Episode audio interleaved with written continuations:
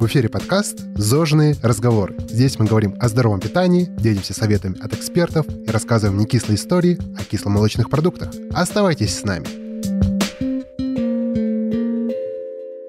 Всем привет! С вами подкаст «Зожные разговоры», рубрика «Не кисло, а кисло». После сегодняшней беседы все наши слушатели и их друзья наконец узнают, стоит ли избегать молочную продукцию из-за лактозы. Спойлер, все не так просто. Сегодня у нас в гостях эксперты Данон Олеся Шошина и Ольга Волкова. Расскажите о себе, чем вы занимаетесь в компании? Всем привет! Привет, дорогие слушатели! Собственно, да, меня зовут Олеся, и вот уже несколько лет я работаю в компании Danone на позиции эксперта по науке и питанию. Поэтому я тот человек, которому приходится досконально все знать про ту самую молочку, про которую мы сегодня будем общаться.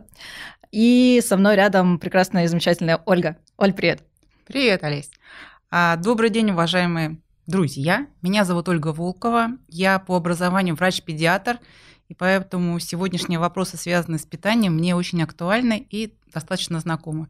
В компании я работаю крайне давно. Если я вам скажу, с какого года, вы можете крайне удивиться.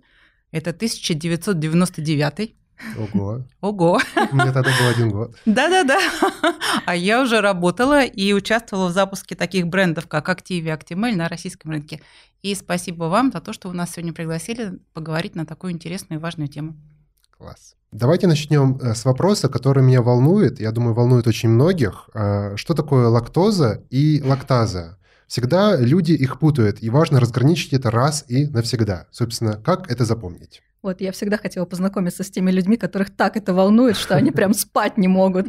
Чем же лактоза отличается от лактазы? Ну, давайте на правах человека, у которого биологическое образование, который прослушал кучу разных химий в университете, я расскажу, чем вот толком отличается одно вещество от другого.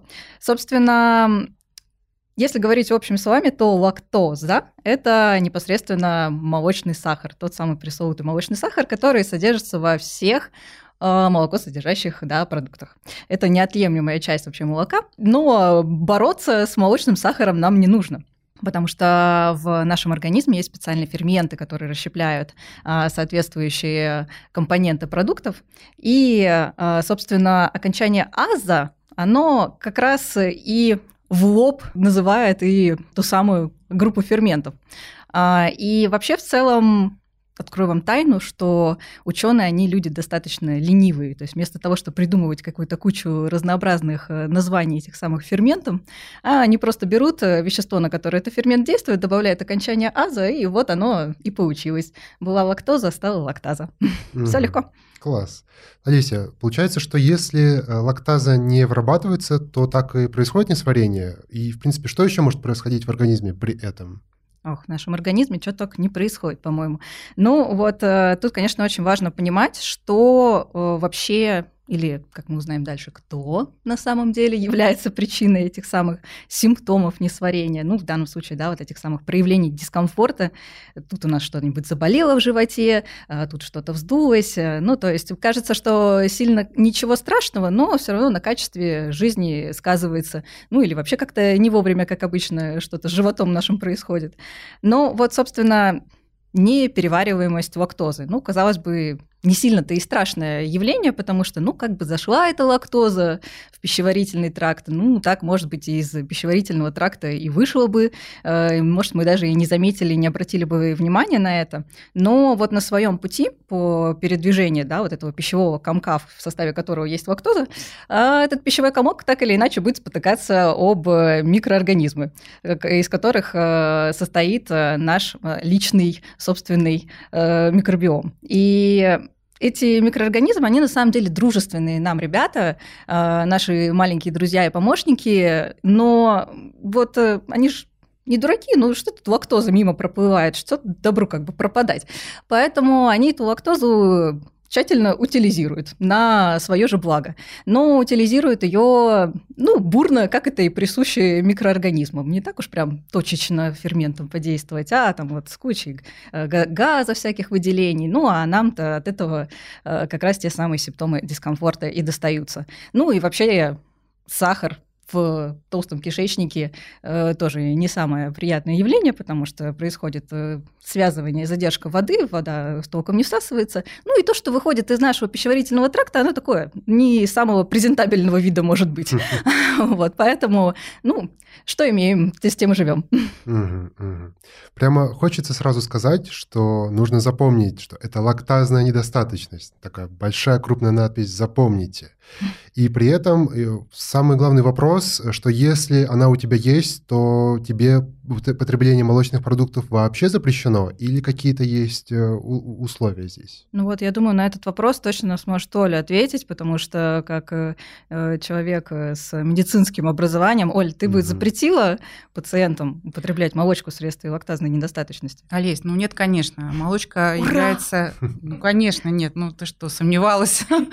Молочка является неотъемлемым частью нашего ежедневного рациона. Существуют четкие рекомендации. Здоровый человек должен потреблять не менее трех порций молочного продукта в день. Почему? Потому что молочные продукты являются источником полноценного белка кальция. И как же мы можем себя лишить такого, ну, с одной стороны, удовольствия, а с другой стороны, такого полезного продукта?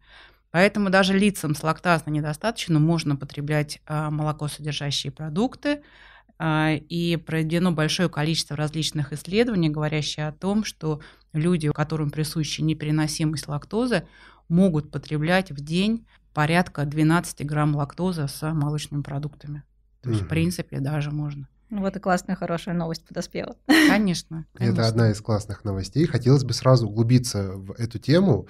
Мне интересно, какими именно продукты можно потреблять. Может быть, есть какая-то градация, там, которые лучше усваиваются там, или хуже. Расскажите об этом. Ну, здесь, да, здесь мы можем дать рекомендации, а, какие молочные продукты лучше потреблять людям с лактазной недостаточностью. Мы с вами знаем, что существуют пресные молочные продукты. В первую очередь, это обычное молоко, которое стоит на полках, мы его пьем, получаем от этого пользу и удовольствие. А другая большая категория молочных продуктов – это так называемые ферментированные молочные продукты, или еще их в народе называют кисломолочными продуктами. Так вот, лицам с лактазной недостаточностью лучше потреблять кисломолочные продукты. Почему? Потому что в процессе ферментации, когда мы берем молоко, добавляем в него кисломолочную закваску, происходит частичное расщепление лактозы. То есть в кисломолочных продуктах лактозы чуть меньше. И поэтому лицам с лактазной недостаточностью их употреблять э, более легко, чем пресное молоко. И среди всех кисломолочных продуктов чемпионом может быть йогурт. Почему? Потому что в йогурте для сквашивания йогурта мы используем два таких очень значимых микроорганизма. Это термофильный стрептокок и болгарскую молочно-кислую палочку. Так вот, эти два микроорганизма, помимо того, что они расщепляют частично лактозу в молоке в процессе производства, они еще и, когда попадают в наш желудочно-кишечный тракт, помогают нам расщеплять лактозу уже внутри желудочно-кишечного тракта человека. Вот такой угу. волшебный продукт есть у нас. Это круто. Но вот мне еще есть один вопрос касательно детей. То есть понятно, что здесь такие взрослые вопросы, люди, которые уже знают, что у них есть какие-то а, особенности организма, они потребляют определенные продукты. А дети, им можно вообще все? Или все-таки есть какие-то тоже, тоже условия? Опять же, если мы говорим о здоровых детях, то они без ограничений могут потреблять как молочные продукты, пресные, то есть молоко, так и кисломолочные продукты. Опять же, все зависит от возраста. Если ребенок у нас до трех лет, то для этой категории детей существуют определенные продукты, которые они должны кушать. Если ребенок более старшего возраста, то там уже в рацион входят другие продукты. А если мы говорим а, про детей с лактазной, вообще про лиц э, разного возраста, как детей, так и взрослых с лактазной недостаточностью, то здесь я хотела бы сказать такую вещь, что лактазная недостаточность можно разделить на два вида. Это первое – первичная лактазная недостаточность, и второй вид – вторичная лактазная недостаточность. Вот если мы говорим о детях, о детях раннего возраста, то у них, как правило, возникает первичная лактазная недостаточность. Это достаточно серьезное заболевание, которое проявляется уже на первом году жизни.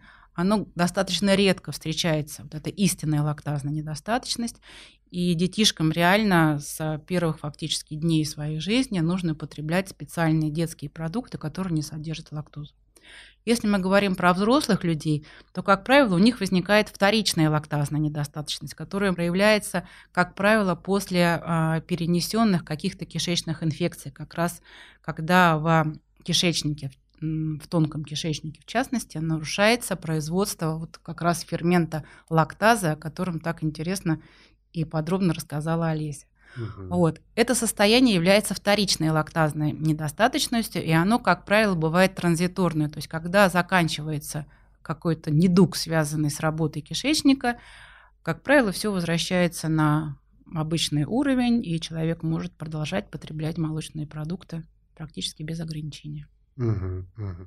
У меня есть еще вопрос к Олесе. Вот мы уже упомянули, что она как будто бы, знаете, эксперт в теме лактозы э, и лактазы. Хотелось бы уточнить, я часто прохожу в магазине и вижу всякие безлактозные продукты, то есть там молоко, йогурты. Угу. Вопрос, э, они вообще сделаны как бы из молока? И второй вопрос, они как бы ну, натуральные, куда вообще лактоза пропала? Классный вопрос, на самом деле, потому что мало ли, что там на заборе написано, надо в этом разбираться.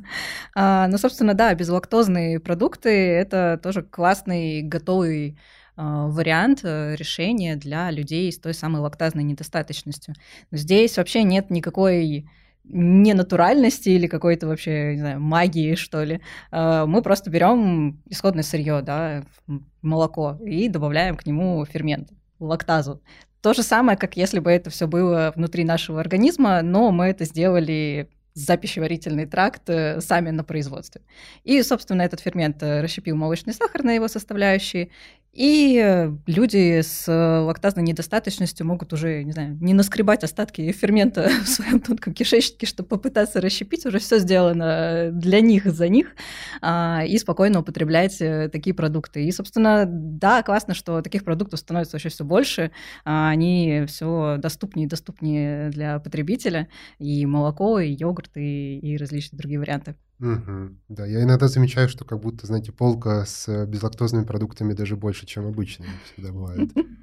Касательно ваших советов и рекомендаций по поводу употребления продуктов, какие вы, может быть, дадите там, советы? Я уже слышал, что совет касательно частоты потребления. Может быть, есть еще другие советы, которые, может быть, интересны нашим слушателям? Ну вот в продолжении да, какой-то частоты потребления, ну, люди как обычно думают, вот если оно что-то полезное, значит, его нужно сразу в большом количестве употребить, mm. и будет мне сразу очень много пользы для организма.